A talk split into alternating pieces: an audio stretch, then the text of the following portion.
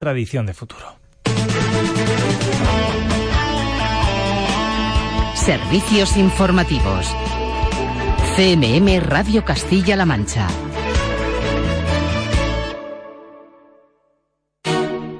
Hola, soy Román Escudero y este domingo te invito a conocer en Investiga, que no es poco, a nuestro abanderado científico de la Universidad de Castilla-La Mancha en los Juegos Olímpicos de Invierno de Pyongyang, Javier Tapiador, el responsable del Grupo de Investigación de Ciencias de la Tierra y del Espacio de la UCLM y miembro del equipo científico de la NASA, es mucho más que uno de nuestros mejores investigadores. Investiga, que no es poco.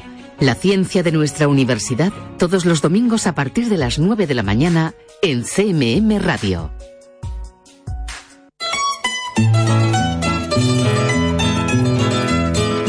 Radio Castilla-La Mancha, Tradición de Futuro, con Javier Guayerbas.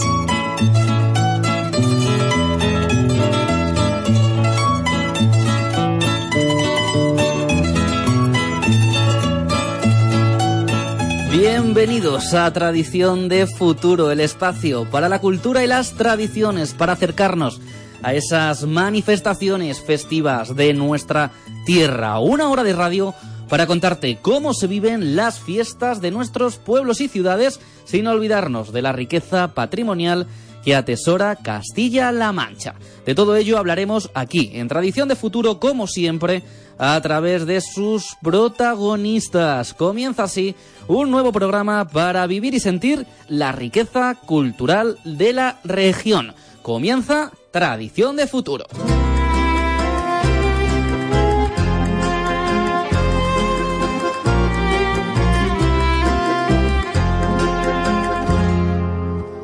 Hoy es el programa del relevo, el programa en el que Don Carnal va a dar la bienvenida a Doña Cuaresma. Es miércoles de ceniza, esa fecha clave en el calendario festivo, en el calendario de nuestras costumbres y de nuestras tradiciones. Una fecha que va a dar paso ya a esos 40 días previos a la Semana Santa. Atrás dejamos el calendario festivo de invierno, atrás dejamos un fin de semana cargado de máscaras, de música, de colorido, como han sido esas fiestas de carnavales. Unas fiestas de carnavales que en nuestros pueblos, en nuestros municipios de Castilla-La Mancha, se celebran también arraigadas a lo que fuimos, arraigadas a la tradición. Y para ello, hoy en Tradición de Futuro, vamos a escuchar alguna que otra jota. Llevamos avanzando, por ejemplo, de Miguel Esteban en Toledo, de Montbeltrán en la provincia de Ávila y las vamos a escuchar y sobre todo las vamos a entender porque nos las va a explicar nuestro colaborador, el historiador del arte, folclorista y experto en patrimonio cultural inmaterial,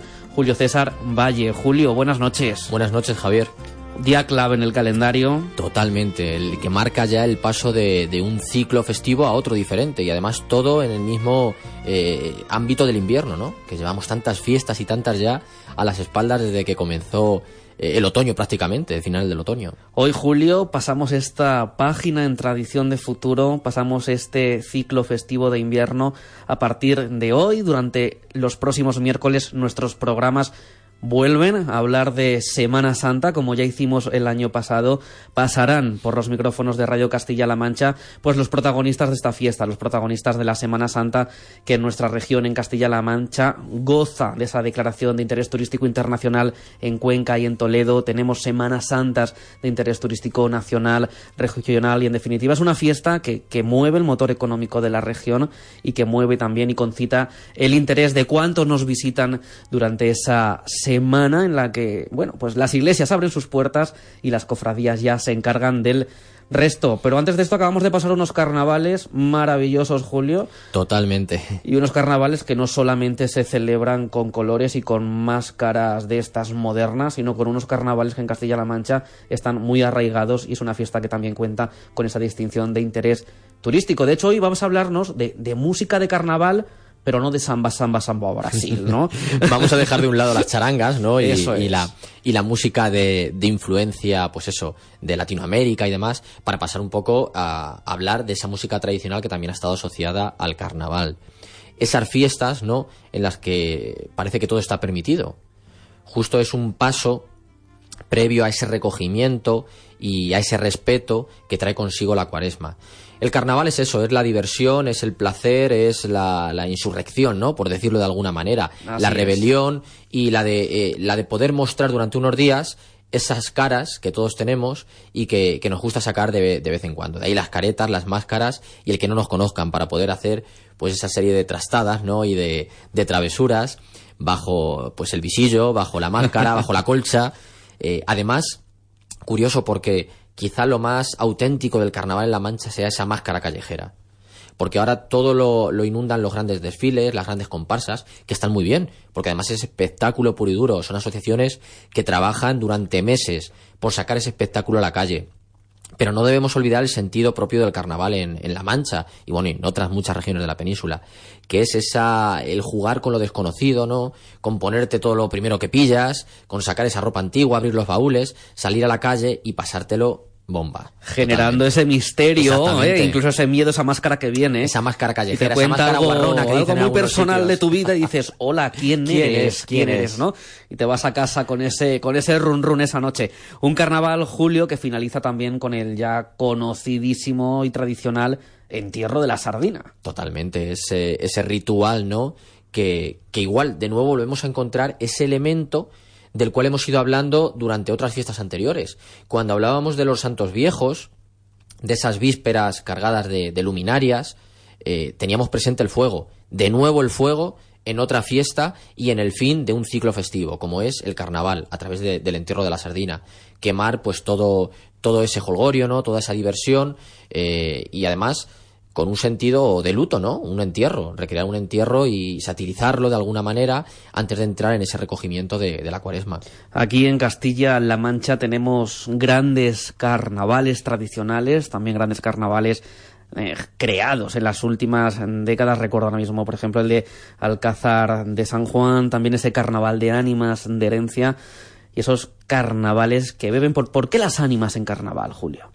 Pues mira, porque es el eh, se celebran ánimas, como ya lo decíamos en diciembre, también para los santos inocentes, sobre todo en el sureste español, y en la comarca, sobre todo de la, de la Mancha y el campo de San Juan, hay una tradición muy asociada a estos pueblos que tiene que ver con las ánimas. Eh, unas eh, cofradías de ánimas que suelen salir los días de carnaval, tienen su día álgido además el martes de carnaval en muchos de ellos, y que lo que hacen es recoger eh, dinero y prebendas un poco para, antiguamente para decir misas para las ánimas benditas del purgatorio. Existían muchísimas cofradías, en muchos pueblos desgraciadamente han ido desapareciendo, y además con un sentido organizativo que recuerda a esa élite militar, ¿no? A esa estructura militar. Los ejércitos. Exactamente, porque eh, los nombres de los que, o los cargos de los que se componen estas cofradías, pues se- suelen aludir a cargos militares de la, de la antigüedad. Pero pasa lo mismo, por ejemplo, con las famosas soldadescas, ¿no? De la, de la comarca de Talavera. Eh, eh, estoy acordándome ahora mismo del pueblo de Gamonal. Segurilla, Gamonal, Valde- Valdeverdeja. Son verdaderas maravillas patrimoniales las que se han conservado. Porque es que además se mezcla el carnaval, eh, las ánimas, se mezcla esa indumentaria tradicional tan rica que visten, Y la música. y de muchas influencias y la música sobre Importante. todo. Y bueno, pues como decíamos antes, esa organización militar, porque esas soldadescas, que suelen portar también alabardas, que son esos instrumentos medievales, pues tienen también una jerarquía eh, militar muy importante, en la cual también encontramos otro elemento festivo propio de los pueblos que también desapareció hace prácticamente 20 años, como eran los quintos. Muy importante también en las fiestas de, de carnaval, Esos de mayo. que se encargan de ser los protagonistas, digamos, De muchas de estas esas fiestas, soldadescas y de estas fiestas. Hablábamos, Julio, de música y sí que me gustaría compartir con nuestros oyentes la Jota Pujada del Carnaval de Miguel Esteban en la provincia de Toledo. Vamos a escucharla y vamos a comentarla porque tiene mucho, mucho que contarnos.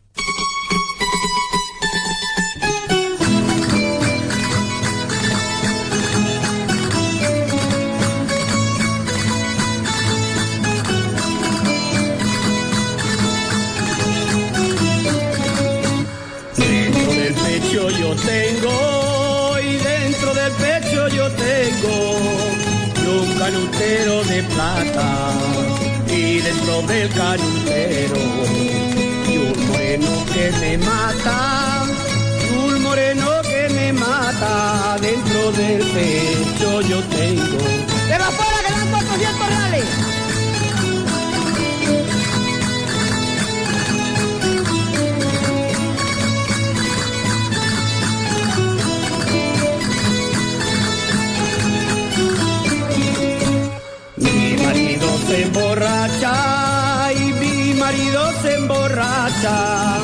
y le echan la culpa al vino. Y el vino no tiene culpa pues la tiene mi marido y pues la tiene mi marido. Mi marido se emborracha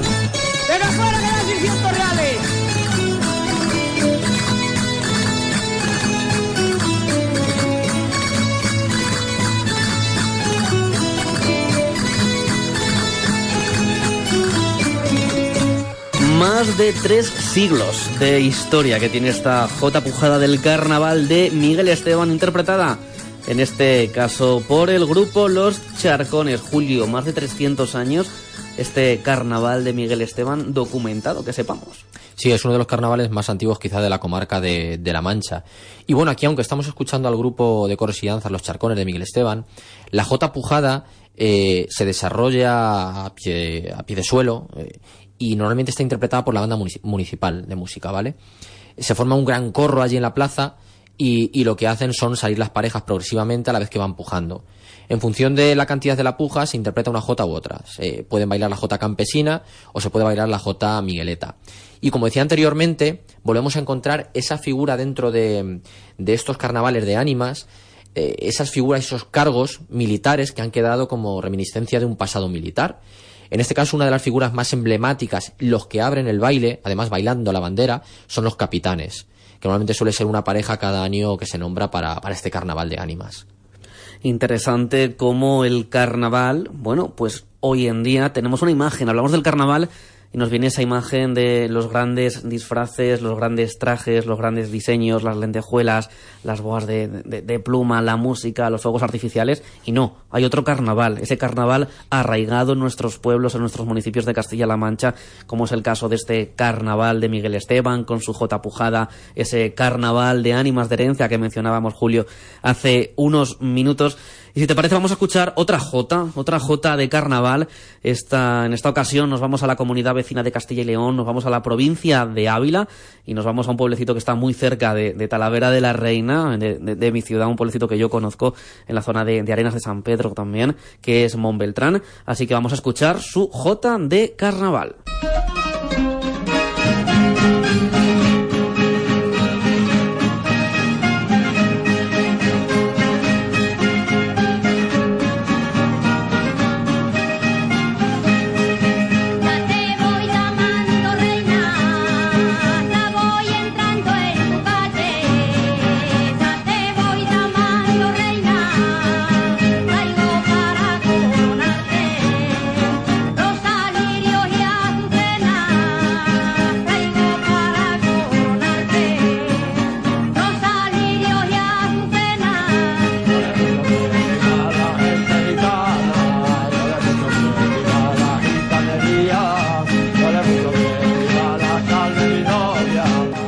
La J de Carnaval de Montbeltrán, en la provincia de Ávila. Julio baila con sus pies aquí sentado en la silla en el estudio. el ritmo te lleva, eh, Julio. sí, no puedo lleva. evitarlo, ¿no? Es un, un defecto de profesión que no puedo evitarlo. Qué importante es la música, ¿no? La música tradicional ligada también al carnaval. Es que lo estamos viendo en cada programa que hacemos y que está relacionada con alguna fiesta, vemos que la música va asociada al ambiente festivo, siempre. Eh, lo ha sido, lo es y lo seguirá siendo. Porque ahora mismo, eh, si nos vamos a un caso muy extremo, por ejemplo, eh, los más jóvenes se juntan a hacer botellón, ¿no? Y es raro que no haya un coche abierto Con música. Con música. Eh, yo qué sé, cualquier eh, elemento festivo, cualquier reunión familiar, eh, va a llevar música por delante. Hay una boda y hay música, hay una primera comunión y hay música. La música es que está más presente dentro de nuestra vida de lo que, de lo que imaginamos. Forma parte de ella. Y en este caso, el carnaval no podía ser menos. Eh, son muchas las rondallas, las rondas, cuadrillas que también se juntaban para carnaval. En muchas, eh, muchos pueblos de nuestra geografía eh, se organizaban lo que se llamaban esas estudiantinas de carnaval, que eran comparsas al modo de lo que conocemos ahora en Cádiz, por ejemplo, o en, o en las Islas Canarias. Con crítica también. Exactamente, que lo que creaban eran unas letras satíricas y un poco, pues eso, eh, críticas hacia las sociedades rurales del momento, la sociedad del pueblo o la sociedad de la comarca. Se nombraba, pues eso, cotilleos o, o hechos que hubieran Qué ocurrido curioso. a lo largo de los meses y son muchas las noticias, sobre todo a partir de los años 20, se vio- esto, este fenómeno se vio interrumpido durante la guerra civil como tantas otras cosas, pero sobre todo en los años 40 brotaron también con mucha, con mucha fuerza estas estudiantinas, que aglutinaban a lo mejor, eran súper numerosas, podían llegar a tener hasta 50 y 60 miembros. Muchísimos músicos donde había instrumentos de todo tipo, y luego además iban uniformadas con un disfraz que ellos inventaban en el, en el momento. Podía ser de bandoleros, podía ser de marineros, podían ser de indios, de vaqueros, de cualquier cosa.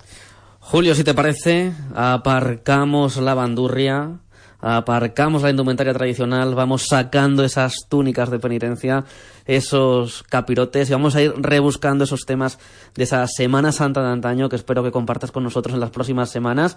Claro Julio sí, César claro que Valle. Y las torrijas, que las iremos Torrijas, ya, claro. torrijas. Eh, Oye, pues mira, un día, un día... La un leche día- frita, las torrijas. Nos podemos todos- traer un, un Bueno, bueno, tupper bueno. y antes del programa Totalmente, recargar pilas y fuerzas con esas torrijas, con ese toque de, de canela que llevan en muchas de nuestros, de nuestros pueblos y de nuestras ciudades, torrijas de, de canela con leche, De con vino, vino, con leche, miel, infinidad. Y esas modernas que hay ahora incluso con chocolate blanco, todo, chocolate todo, es que- negro, trufa.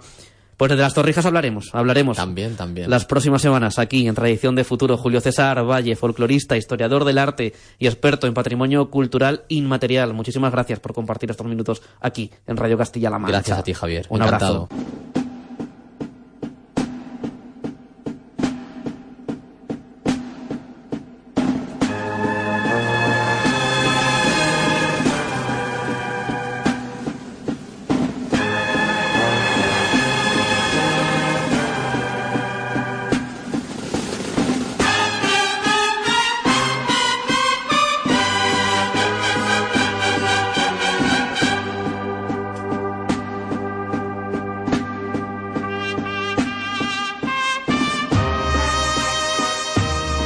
Como avanzábamos con Julio César Valle, hoy es miércoles de ceniza. Atrás quedarán durante las próximas semanas las seguidillas y las jotas para dar paso a las cornetas y a los tambores. Cambiamos la indumentaria tradicional por las túnicas de sarga y ruán. Alumbramos el camino con cirios que marcan el inicio del fin, el inicio de la cuaresma para alcanzar la esperada Semana Santa. El olor a incienso regresa al estudio y con él la voz del capataz, el aliento de los anderos, los bordados y la orfebrería que estos meses se ha labrado en los talleres de artistas y artesanos de nuestra tierra, de Castilla-La Mancha, para lucir en esta fiesta en la que religiosidad popular, tradición y pasión van de la mano. Comenzamos así con este tradi- tradición de futuro cofrade.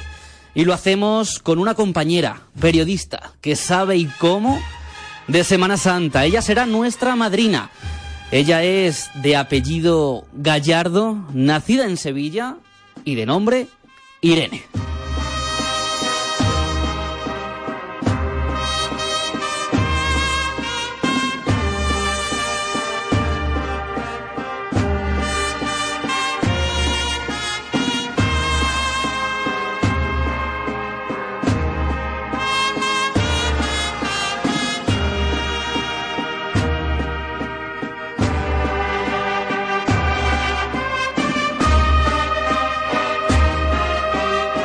Compañera Irene Gallardo, muy buenas noches.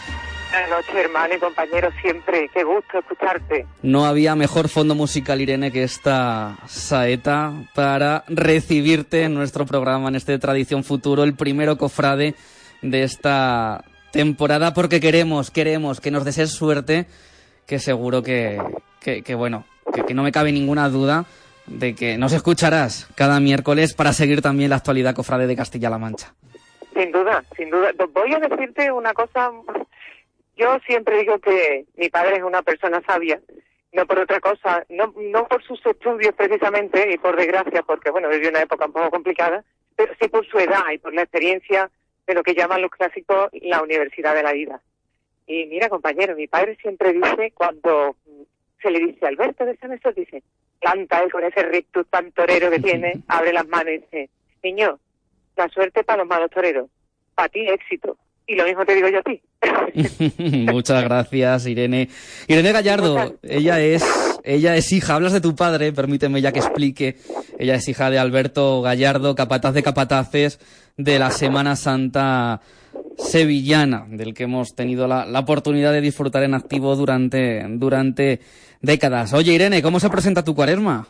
Bueno, pues mi cuaresma se presenta con... Estamos ya en plena cuaresma, ¿verdad? Esto del Así es. miércoles de ceniza es una tradición que llevamos intentando contar lento, pero que al final siempre se nos precipita en el calendario. La cuaresma, si Dios quiere, pues se presenta con un nuevo hijo de papel. ¿eh? Presentarse con él en sociedad es todo un rito para mí, afortunadamente. El cuarto libro, ¿eh? Al cielo con ella, se llama y es una recopilación de todo lo que he escrito a lo largo de mi vida. Pregones, meditaciones, saltaciones y lo cierra la conferencia que pronuncié el año pasado en mi amada Córdoba, en mi Hermandad de Jesús Nazareno de Córdoba, sobre la iconografía de Jesús Nazareno en Andalucía. Y es lo, lo que pone de, de final, ¿no? De hasta aquí llegó o de ahí quedó. Al, a esta es y al cielo con ella, que es como se llama el, el libro que además como particularidad, compañero, tiene que le da el sentido y la vista, la portada que es el cuadro que pinta el profesor y pintor artístico eh, Juan Antonio Huguet Pretel, casi prácticamente recién salido de, de la facultad. El profesor Huguet pinta este cuadro que se llama El cielo con ella y curiosamente elige a cuatro costaleros de los antiguos, de los aquí llamados profesionales, entre los que estaba mi padre. Entonces Vaya. también es un, es un homenaje a la figura de mi padre, como que siempre llevará en su sangre haber sido eh, uno de los que ha puesto el corazón al servicio del Señor y de su Madre bendita bajo la trabajadera, que es el costalero. Qué importante es el sentimiento en, en una fiesta, como es la Semana Santa. Irene Gallardo, periodista, escritora, que, bueno, presentará en los próximos días este nuevo libro, el cuarto ya, esta nueva publicación, Al cielo con ella. Pero Irene, además, es la promotora cultural, podemos decir, la que abre las puertas a aquel que así lo desee para conocer esa otra Semana Santa, la Semana Santa de la trastienda, la Semana Santa del backstage, de los talleres, de los artesanos, con sus itinerarios culturales Sacra Hispalis. Irene, ¿alguno en mente, un próximo itinerario en, en la agenda? Pues sí, tenemos uno muy interesante dedicado al mundo del arte del dorado, que lo va a protagonizar la Hermandad Sacramental de los Gitanos. Vamos a tener la posibilidad de ver tranquilamente el templo, contar la historia, que ha tenido una historia bastante interesante, las órdenes que han pasado por él, hasta que llega, gracias a, a doña Cayetana Ciprián Stuart, la duquesa de Alba, al acuerdo con el ayuntamiento y se le cede el templo a la hermandad. ¿eh? Aledaño se está levantando la casa Hermandad Nueva. Vamos a hablar de las imágenes y vamos a tener el privilegio de subir al camarín de la Virgen para verla muy cerquita y nos van a ver también la casa hermana para que podamos ver en todo su esplendor la exposición de seres y el paso de- del Señor de la Salud. Y después nos iremos, como intentamos hacer muy a menudo, a visitar un taller, en este caso el de los maestros doradores y estofadores, eh, Miguel Santana y Mercedes Calvo, que es la hija del mítico y gran maestro dorador Manolo Calvo. Casi nada, ¿eh? ellos, Casi nada. Ese itinerario Sacra Hispalis que pueden encontrar en redes sociales en Facebook. Todo aquel interesado y contactar con Irene Gallardo para participar algún fin de semana, si, si, cabe esa oportunidad y bajan a Sevilla. Yo, yo invito a nuestros oyentes a que se pongan en contacto con Irene Gallardo, con Sacra Hispalis, para realizar uno de estos itinerarios culturales y espirituales, que es muy importante también ese, ese matiz. Pues Irene Ga- Gallardo, compañera, periodista, escritora, locutora, presentadora, que muchos éxitos en esta cuaresma y que venga cargada de, de eso, ¿no? De, de- de salud sobre todo para que, que no nos falte Salud sobre todo. y, y de amistad y de amigos. Te deseo lo mejor, una senda de aquí a la Semana Mayor, al Domingo de Ramos, llena de parabienes y sobre todo que disfrutes mucho, porque eso que nosotros llevamos en los pulsos, que es la Semana Santa, la Semana de Pasión y la religiosidad popular, como de verdad se vive es a través del sentimiento que nos llega prácticamente a todos desde la cuna y que nos corre pues venas arriba, ¿no? Como si fuera un torrente sanguíneo. Así que siempre de frente, valiente, y al cielo con ella, amigo. Que no falte, que no falte ella. Irene, te quiero, un abrazo enorme, compañera. Te quiero enormemente. Que Dios te bendiga. Te envío besos con esencia de canela y clavo. Ahí es nada. Un abrazo. Muchos besos.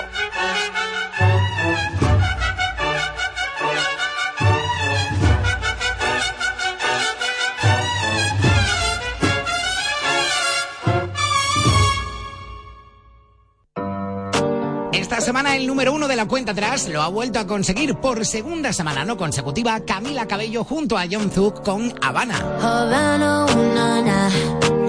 Half of my heart is in Havana, ooh, na, na. He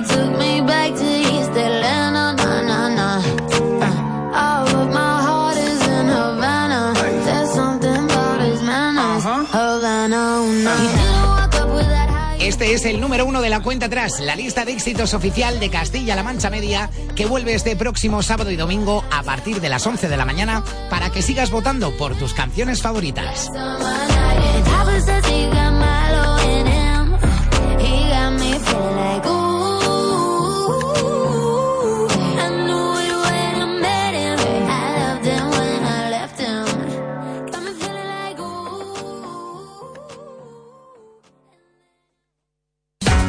El domingo ensancha tu sonrisa, porque es Domingo de Piñata. El carnaval en directo desde las calles de Ciudad Real. El domingo, Ancha es Castilla-La Mancha, especial Domingo de Piñata. En Castilla-La Mancha Media, sé quien quieras. En Radio Castilla-La Mancha, Tradición de Futuro. Con Javier Guayerbas.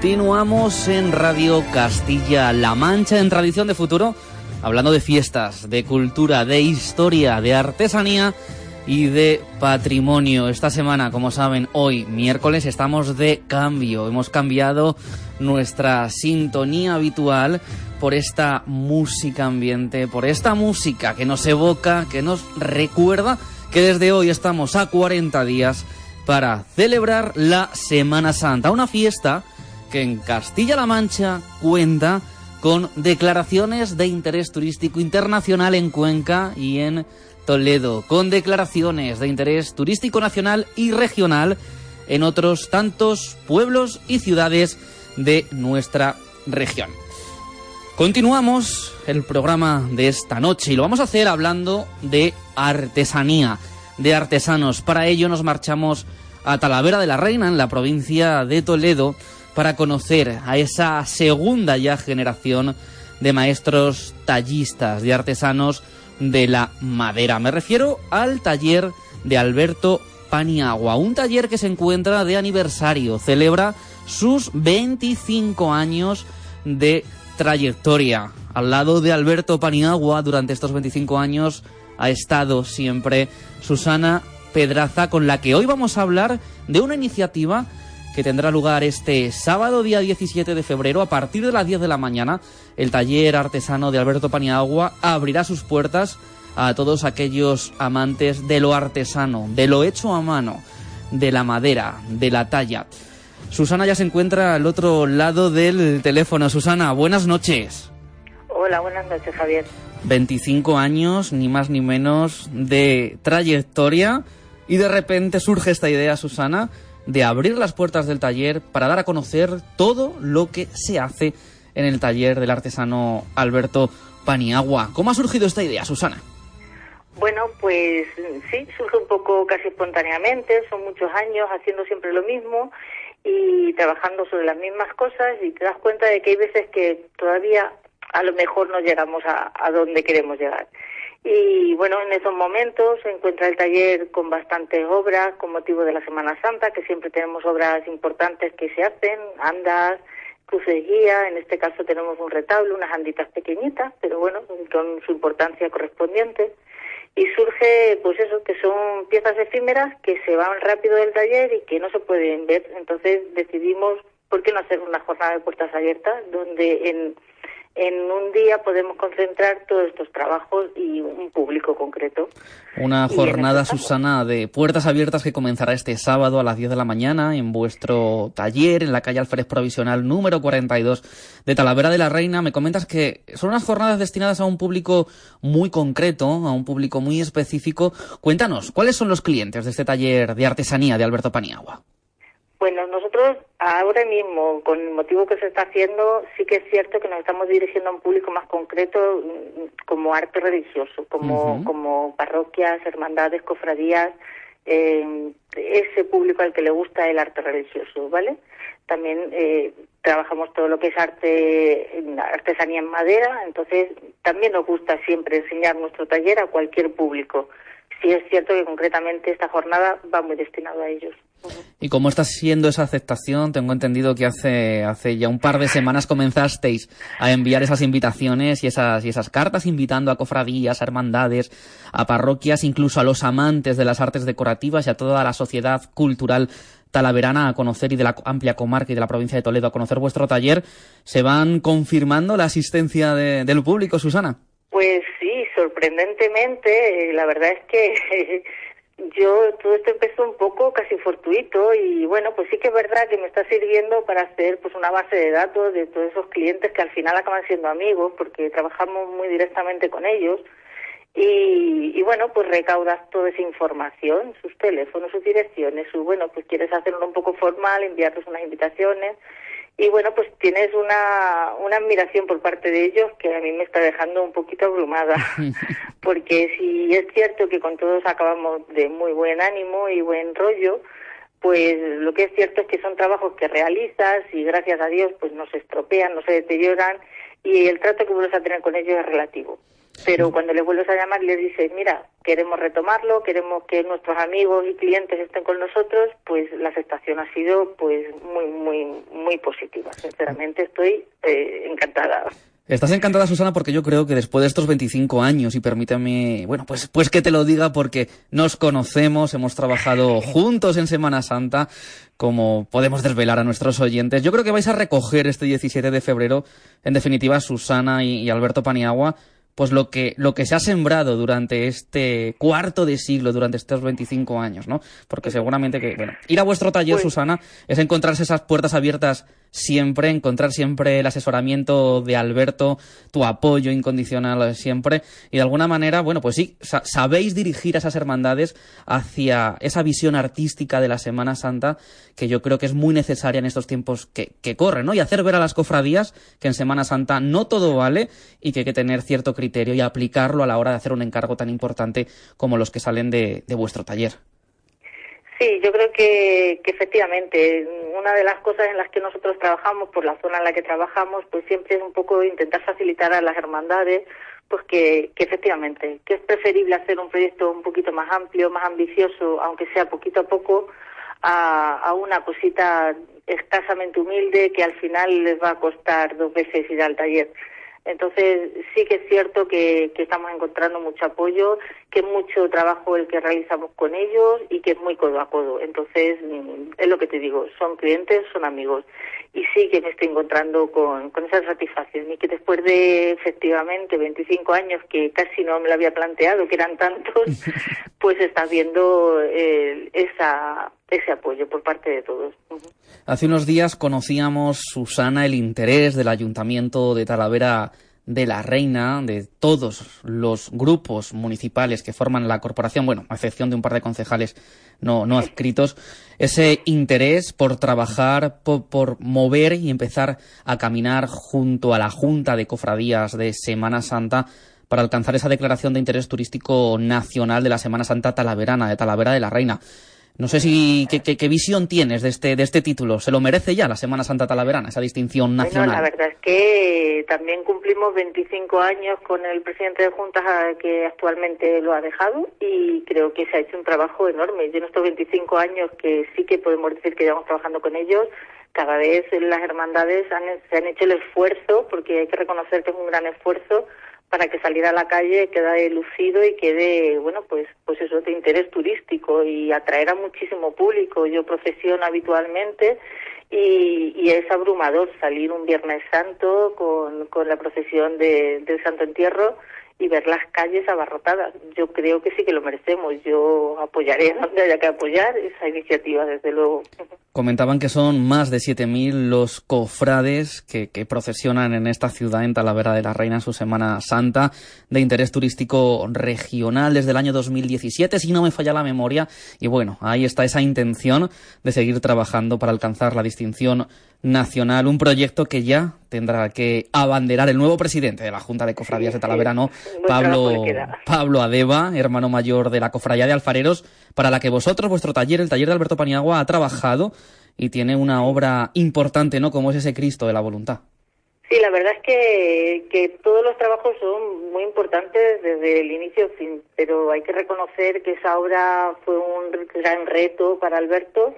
Es una obra que, bueno, pues trajo muchas, muchos, muchas horas de, de poco sueño, de, de, de no dormir, pero que, bueno, la verdad es que el trabajo está ahí, año a año sale y, y bueno, pues cada vez te enorgullecen más de verlo. Realmente eso de que nadie es profeta en su tierra, a lo mejor mm, siempre lo decimos, pero a lo mejor no es verdad. Mm, yo creo que tenemos suerte de, de poder trabajar aquí y de, y de ser bien acogidos en, nuestro, en nuestra población, en nuestra tierra talavera. Podemos decir que la Semana Santa Talaverana es en parte un, un museo de obras de Alberto Paniagua en la calle, Susana. Bueno, pues mm, sí, yo cuando llega la Semana Santa y empezamos con todas las actividades que desarrollan, pues empiezas a ver que salen pues esos faroles de cola que se hicieron ya hace mucho. Yo cuento por la edad de nuestros hijos y nuestros niños eran muy pequeñitos cuando aquellos faroles de cola los estuvimos haciendo. Eh, aquellas andas para la Virgen de la Paz plateadas, eh, esos dorados de canastillas que eran muy viejos y que había que retomarlos. Y bueno, pues luego mm, grandes eh, cofradías como los nazarenos que nos han apoyado también muchísimo y han confiado mucho en nuestro trabajo, haciendo ampliaciones en sus canastillas y bueno, pues haciendo cambios. El silencio, sin ir más lejos, recuerdo una frase de una cofrade al lado mío y decirme, perdóname, pero no sé qué le has hecho. Me lo tomé como un, un elogio porque se había hecho una ampliación enorme a esas andas y ella no lo notaba, con lo cual la integración que se realizó fue muy bu- buena. Entonces yo me lo tomo como un elogio, sinceramente. Claro que sí, Susana. Yo no sé, hablamos de ampliaciones, hablamos también de conservación y me gustaría charlar contigo de restauraciones. Eh, también se restauran vuestro taller obras, obras de arte, obras de la Semana Santa. Y la pregunta va enfocada a la conciencia, a la conciencia del, del cofrade. ¿Tiene conciencia de conservación y de restauración? ¿Velan por su patrimonio? Bueno, eh, yo creo que con mucho trabajo se va consiguiendo. Sí que es cierto que cada año a lo mejor nos van llamando para que les ayudemos a hacer el montaje de las andas, para que aunque los hermanos cofrades son muy dispuestos y están deseando de ayudar, pues haya alguien que un poco les pueda dirigir y orientar. Con eso lo que ganamos es que el deterioro de las andas pues sea menor o si hay que hacer algún arreglo sea eh, menos dañino que coger el bote de purpurina al que estábamos tan acostumbrados. Entonces llega un momento en que las andas, la conservación es mejor y se van concienciando de que a lo mejor cada año hay que ir haciendo un poquito y no dejarlo para cuando a los 20 años están destrozadas y ya no podemos hacer más. Sí que hay un poquito más de conciencia. Yo creo que es un poco de trabajo que hemos trabajado y que las hermandades se van dando cuenta de ello. Susana Pedraza del taller artesano, del tallista y maestro de la madera Alberto Paniagua, que este sábado, este 17 de febrero, a partir de las 10 de la mañana, van a abrir las puertas de, su casa, de su taller, para mostrar esas obras que están ultimando para la Semana Santa de este año 2018 y mostrar cómo se trabaja la madera de una forma artesana, en donde el arte y la artesanía van de la mano. Susana, agradecerte que hayas compartido con nosotros estos minutos en este Tradición de Futuro ya cofrade Semana Santero, este Tradición de Futuro en el que ya tenemos el incienso en el estudio encendido para ir ambientándonos e ir caminando hacia esa Semana Santa que nuestra región en Castilla-La Mancha goza de gran aceptación y se ha convertido en definitiva, Susana, y tú también eres consciente de ello, imagino, en un motor económico importante para, para las es. artes y para las artesanías, ¿verdad? Así es. yo creo que, que efectivamente es una forma de, de cuidar patrimonio, de cuidar cultura y de, y de hacer a la gente, bueno, que estamos aquí, que, que queremos conservar nuestras tradiciones. Pues Susana, muchísimas gracias, buenas Muchísimas noches gracias a ti, y Javier. muchos éxitos este sábado en esas jornadas de puertas abiertas. Un abrazo, Susana. Muchísimas gracias, un saludo.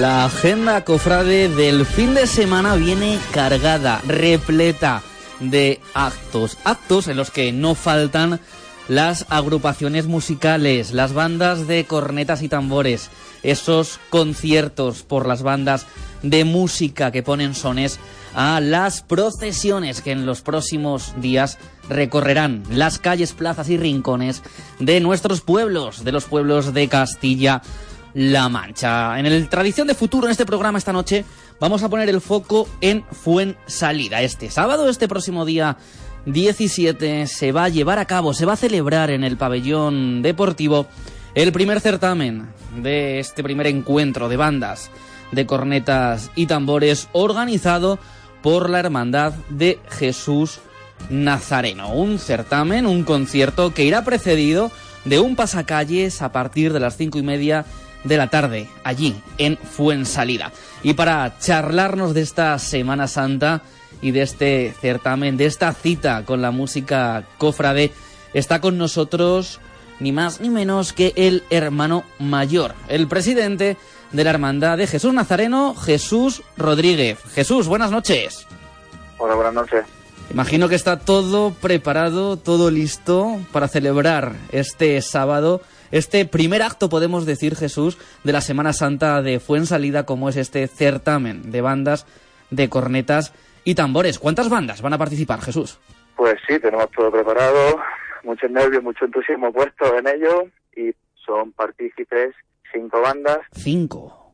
de las cuales tres son de la población, Sí. de allí de Fuensalida. Una es de un pueblecito cercano a Fuensalida, vecino, que es Noves, y tenemos la novedad de traer hasta Toledo una de las bandas de Andalucía, que es María Santísima de las Penas, me aprovecho también a mandarles un saludo, que es de de Jaén.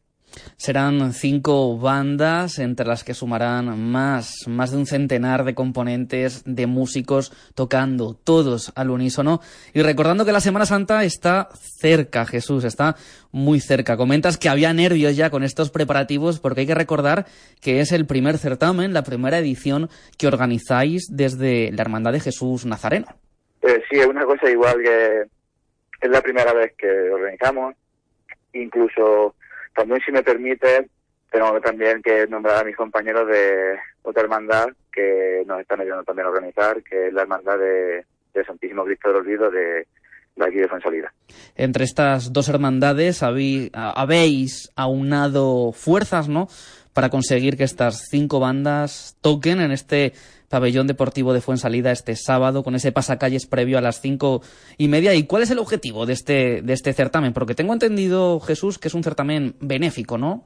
Eh, sí, el fin de este certamen es un certamen benéfico, eh, ya que por las obras de la parroquia, retablo de las imágenes titulares nuestras, eh, se ve afectado por varios agravantes, entre carcomas, muchas grietas. Entonces, pues, optó, no que se optó, sino que se está volviendo abajo y no podemos reestructurar otra vez ese retablo. Entonces, pues, se están recaudando fondos. Hemos hecho ya varias ocasiones este año, pues decir, bueno, pues, bueno, el año pasado hicimos un partido benéfico entre las hermandades de cofradías, eh, hemos hecho unas migas solidarias igual, y es para la construcción de un nuevo retablo. De un nuevo retablo en esta iglesia, en esta parroquia maravillosa de Fuensalida, que después de esas obras de restauración La verdad, yo he estado por allí, he tenido la suerte de, contemplar el resultado y, Jesús ha sido, ha sido excelente. La verdad que ha sido un, un resultado excelente en esas obras de, de restauración de esta parroquia de Fuensalida. Nos comentabas que- que de este pueblo, de este municipio de la provincia de Toledo, van a participar en ese certamen de bandas ni más ni menos que tres, tres formaciones musicales que son de, del pueblo, como es la banda de cornetas y tambores Santa Cecilia, la banda de cornetas y tambores Nuestra Señora de la Soledad y la agrupación musical Cristo del Olvido. Esto es síntoma, Jesús, de que en Fuensalida la música gusta y la música cofrade más todavía, ¿no? Hombre, la música gusta. Somos ahí, aparte de esas tres, la, la agrupación, las dos bandas de cornetas y tambores, luego está una banda, por decirlo como sinfónica. Entonces, pues la verdad es que nos tira, nos tira la música. Y la Semana Santa. Hombre, eso es indudable. Yo, para mí empieza la Semana Santa, según termina el domingo de resurrección, ya empiezo otra vez la Semana Santa y preparar otro año más con, con la misma ilusión. Ya que esa, hemos vivido. Esa, esa ilusión que a medida que avanzan los días seguro va creciendo acompañada de nervios también en esos preparativos de, de los pasos de la procesión. Cuéntanos, ¿cómo es la Semana Santa de Fuensalida, Jesús? Pues la Semana Santa de Fuensalida, nosotros sabemos que estos Toledo, estos Castilla, no es Ciudad Real, que por así decirlo es más... Mira, está más mira al sur, al ¿verdad? sur. Mira al sur, eso es. Entonces son procesiones más sobrias, son procesiones más serias y de hecho eh, la hermandad nuestra eh, es hermandad de silencio. Nosotros nada más que llevamos un tambor y lo único que nos acompaña es el, el Salmo número 51 denominado del Miserere, que van cantados por, por voces de, de hermanos de la cofradía. Es un clima de recogimiento, entonces, el que se crea al paso de la Hermandad de Jesús Nazareno de Fuensalida. Sí, eh, de hecho, eh, los predicadores que vienen invitados el Viernes Santo por la mañana a decir el sermón, eh, han venido varias, varios predicadores y todos han coincidido eh, que, en que el canto que nosotros tenemos es de rito mozárabe. O sea que estamos hablando de muchos siglos de antigüedad de, de este canto. Porque, por ejemplo, en Toledo tenemos el Miserere, igual lo canta la Hermandad de Cristo Redentor, pero lo canta en, en gregoriano. En vuestro caso es en ese rito hispano-mozárabe, de ahí viene ese sermón, ¿no? Ese canto de ese Viernes Santo por la mañana. Que, ¿Qué ocurre en Fuensalida un Viernes Santo por la mañana? Pues en Fuensalida un Viernes Santo por la mañana, eh, se me ponen los pelos de punta porque para mí es la profesión más bonita que, que hay. No de, a ver, sí defiendo mi hermandad, pero también de la que más arraigo tiene en Fuensalida, con la que más silencio y respeto se va. Se dice un sermón por la mañana, a las 8 de la mañana, se le dice en la ermita de la soledad y se procesionan las dos imágenes. Procesiona Nuestra Señora de la Soledad, que es la patrona y alcaldesa de, de allí de Fuensalida, y procesionamos nosotros. Cada imagen se divide y se hace un encuentro en la plaza principal del pueblo, frente al ayuntamiento, y se hace el encuentro de, de la Virgen con, con Jesús. Entonces, la tradición de aquí de Fuensalida es que una muchacha del pueblo, ya bien sea por promesa, que siempre suele ser por promesa, según nace, es mujer, la madre las apuntan ya desde nacimiento para que limpien el rostro. Para que hagan de, de Verónica, digamos, se, re- hagan- se representa en la plaza ese, Sí, sí, sí. ese encuentro y no se representa con imágenes, sino que una, No sé, es- es una adolescente del pueblo, ¿no? Hace, hace de una- Verónica. Una adolescente Ajá. del pueblo hace de Verónica. Ajá. Y se apuntan nada más nacer, ¿no? Para que cuando tengan esa edad establecida participen de ese acto que imagino que será de lo más emotivo y también de lo más singular de la Semana Santa de Fuensalida. Pero Jesús Nazareno no solamente procesiona el, el Viernes Santo, vuestra hermandad también sale a la calle el miércoles, el jueves. ¿Cómo son esos días? ¿Cómo se viven esos días previos a ese Viernes Santo? Pues el Viernes Santo se, eh, somos la cofradía que procesionamos, haciendo el traslado desde la, desde la Real Iglesia Parroquial de aquí de Fuensalida, que es una cosa que descubrimos cuando la restauración, que yo, yo desconocía, que somos Real Iglesia, Mira. eh, hasta la ermita de la Soledad, de Nuestra Señora de la Soledad. Es- simplemente un traslado para luego el jueves santo por la tarde ya profesional en la procesión que nosotros denominamos allí en Fuensalida de la Reata. Te explico el porqué de la reata. Eso es. ¿Por qué se llama así? La reata consiste en todos los pasos de pasión de, de Cristo, desde la oración en el huerto hasta la crucifixión. A modo de Via Crucis, podemos decir. Se, se representa la pasión con, con imaginería, con esculturas. Con escultura, a modo de. desde en el huerto de los olivos, eh, un, un amarrado a la columna, un medinaceli, después va el nazareno, después de nosotros va un crucificado, el Cristo del Olvido, una dolorosa, San Juan y la Nuestra Señora de. Ocho pasos ese jueves santo por la tarde-noche en Fuensalida, un pueblo de la provincia de Toledo que este sábado abre sus puertas a cinco bandas de cornetas y tambores, a una agrupación musical y también a esa banda María Santísima de las Penas de Úbeda de Jaén en un gran pasacalles y en un gran concierto cofrade benéfico en el pabellón deportivo para recaudar fondos para los retablos de la Hermandad de Jesús Nazareno y del Cristo del Olvido. Pues Jesús Rodríguez, presidente hermano mayor de esa hermandad de Jesús Nazareno, agradecerte que hayas compartido estos minutos aquí en Tradición de Futuro en Radio Castilla-La Mancha, abriéndonos una ventanita a esa Semana Santa de Fuensalida y a este acto, a este certamen de cornetas y tambores que tendrá lugar este próximo sábado. Por cierto, Jesús, antes de despedirte, ¿dónde se pueden adquirir las entradas o cómo se puede colaborar y, y participar de este certamen? Eh, pues las entradas se pueden adquirir, bien se pueden poner a tra- a contact- en contacto a través de nosotros, por bien por redes sociales, mandándonos un, un mensaje privado por redes sociales, por Muy Facebook, bien. Instagram, eh, en el mandado Jesús Nazareno, o bien eh, la taquilla va a estar abierta dos horas antes del concierto, la taquilla va a estar abierta para, para todo el que quiera ir y, y participar y disfrutar. Yo es que yo lo tengo, lo estamos viviendo con mucha ilusión y sobre todo disfrutar y pasar una tarde agradable. Pues Jesús Rodríguez, presidente hermano mayor de la Hermandad de Jesús Nazareno, mucho ánimo, seguro que ese certamen, esa primera edición de este certamen de bandas de cornetas y tambores de música cofrade en Fuensalida sale genial. Así que nada, a contar las horas y a disfrutar Jesús. Un abrazo y gracias. Muchas gracias y esperemos que todo salga bien, que el público le guste y encantado de abrir la cuaresma. Un placer Jesús. Un placer.